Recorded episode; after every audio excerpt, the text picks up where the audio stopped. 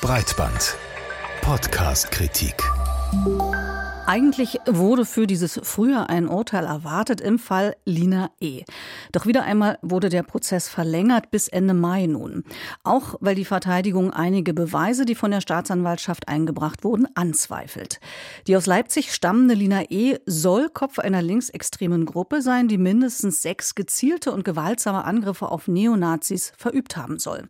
Zwei Jahre lang wird nun schon über ihre Schuld und Unschuld vor Gericht gestritten. Die Leipziger Volkszeitung und das Redaktionsnetzwerk Deutschland beschäftigen sich jetzt in einer fünfteiligen Podcast-Serie mit dem Fall. Karina Schröder hat die ersten drei Folgen von Der Fall Lina E., wenn der Kampf gegen Neonazis in Gewalt eskaliert, angehört. In den Medien wird der Fall Lina E. ausführlich thematisiert.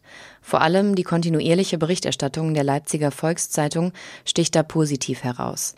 Welchen Mehrwert kann da der Podcast noch bieten? Was also steckt hinter den Angriffen? Und welche Folgen haben sie wirklich für unsere Gesellschaft? Damit beschäftigt sich dieser Podcast in dieser und in vier weiteren Folgen. Wir fragen uns, wer war an den Angriffen auf die Neonazis beteiligt? Wie sind die abgelaufen? Und was muss überhaupt passieren, damit Menschen Gewalt für das richtige Mittel der politischen Auseinandersetzung halten. Um das große Ganze soll es gehen in Der Fall Lina E., wenn der Kampf gegen Neonazis in Gewalt eskaliert, sagt die Journalistin und Host Denise Peikert. Allerdings, die Gesellschaftskritik lässt in den ersten Folgen noch auf sich warten. Vielmehr bekommt man zunächst einen Überblick darüber, wer Lina E. ist. Ihre Mutter ist Sozialpädagogin, ihr Vater Oberstudienrat an einer Berufsschule. Die Eltern trennen sich, als Lina E. noch ein Kind ist. Sie geht zur Schule, macht Abitur. Als Schülerin arbeitet sie als Praktikantin mit geistig und körperlich behinderten Kindern zusammen. Damals, das sagt Lina E. vor Gericht, wollte sie Förderschullehrerin werden.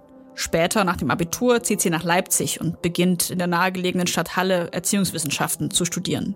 Selbst zu Wort kommt Lina E. in dem Podcast bislang nicht. Leider. Im Mittelpunkt der Folge 2 stehen jene, die angegriffen wurden, die Neonazis und die Frage, nach welchen Erwägungen sie ausgesucht wurden. Auch hier mehr ein Darüber als ein Miteinanderreden. Doch die linke Szene ist da auch sehr verschlossen, was vor allem in Folge 3 nochmal ganz deutlich wird, wenn es um das, sagen wir mal, komplizierte Verhältnis zwischen Polizei und linker Szene geht, vor allem in Sachsen. Aber ist dieses Misstrauen zwischen Polizei und Linken nicht auch ein Problem, wenn es darum geht, linksextreme Straftaten zu ermitteln?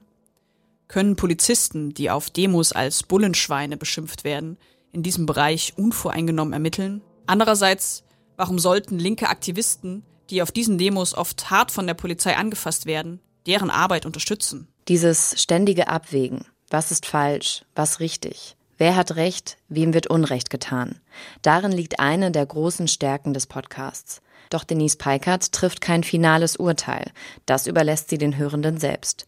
Lina E. hat zum Beispiel in ihrem Studium politische Arbeiten geschrieben. In ihrer Bachelorarbeit ging es um den NSU, also jene Neonazi-Gruppe, die zwischen 2000 und 2006 aus rassistischen Motiven Menschen getötet hat. Hat der Terror der Neonazis Lina E. politisiert?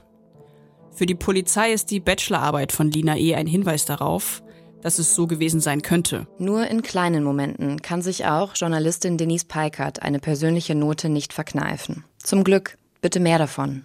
Und Dirk Münster? Das ist der Mann, der die Ermittlungen zu Lina E. und ihrer mutmaßlichen Bande verantwortet hat. Richtig. Wir werden gleich hören, dass Dirk Münster Polizist ist. Er spricht, naja, für den Laien etwas kompliziert und umständlich. Jedenfalls, wenn das Mikrofon an ist.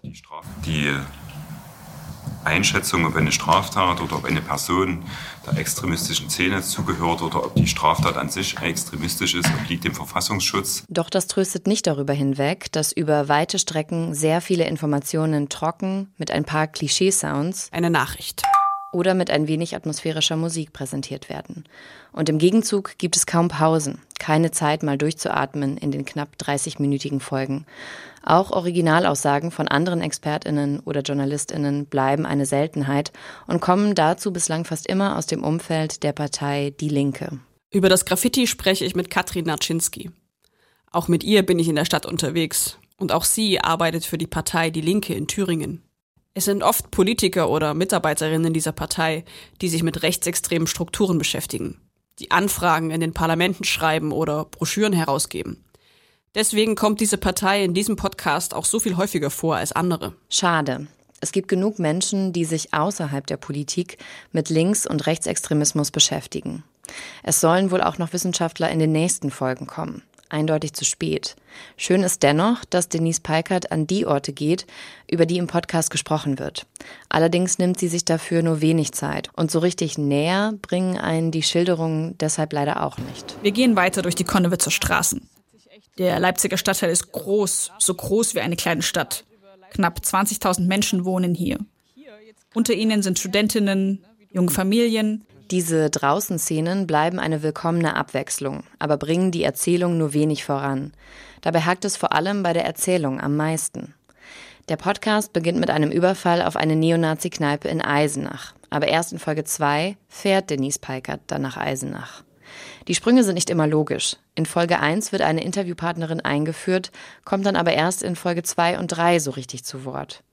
Warum die Machenden sich so entscheiden, ist unklar. An vielen Stellen ließe sich der Podcast straffen.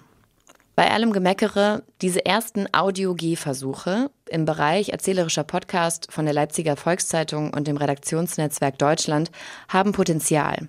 Mit einer Journalistin als Host, die zeigt, wie engagiert sie bei dem Thema ist. Und das macht Lust, noch mehr Recherchen aus dieser lokalen Redaktion zu hören. Allein deshalb lohnt es sich schon, reinzuhören.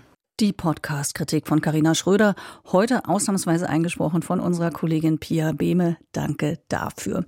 Hier nochmal der Titel, der Fall Lina E., wenn der Kampf gegen Neonazis in Gewalt eskaliert. Trotz aller Kritik würde ich sagen, doch eine Hörempfehlung.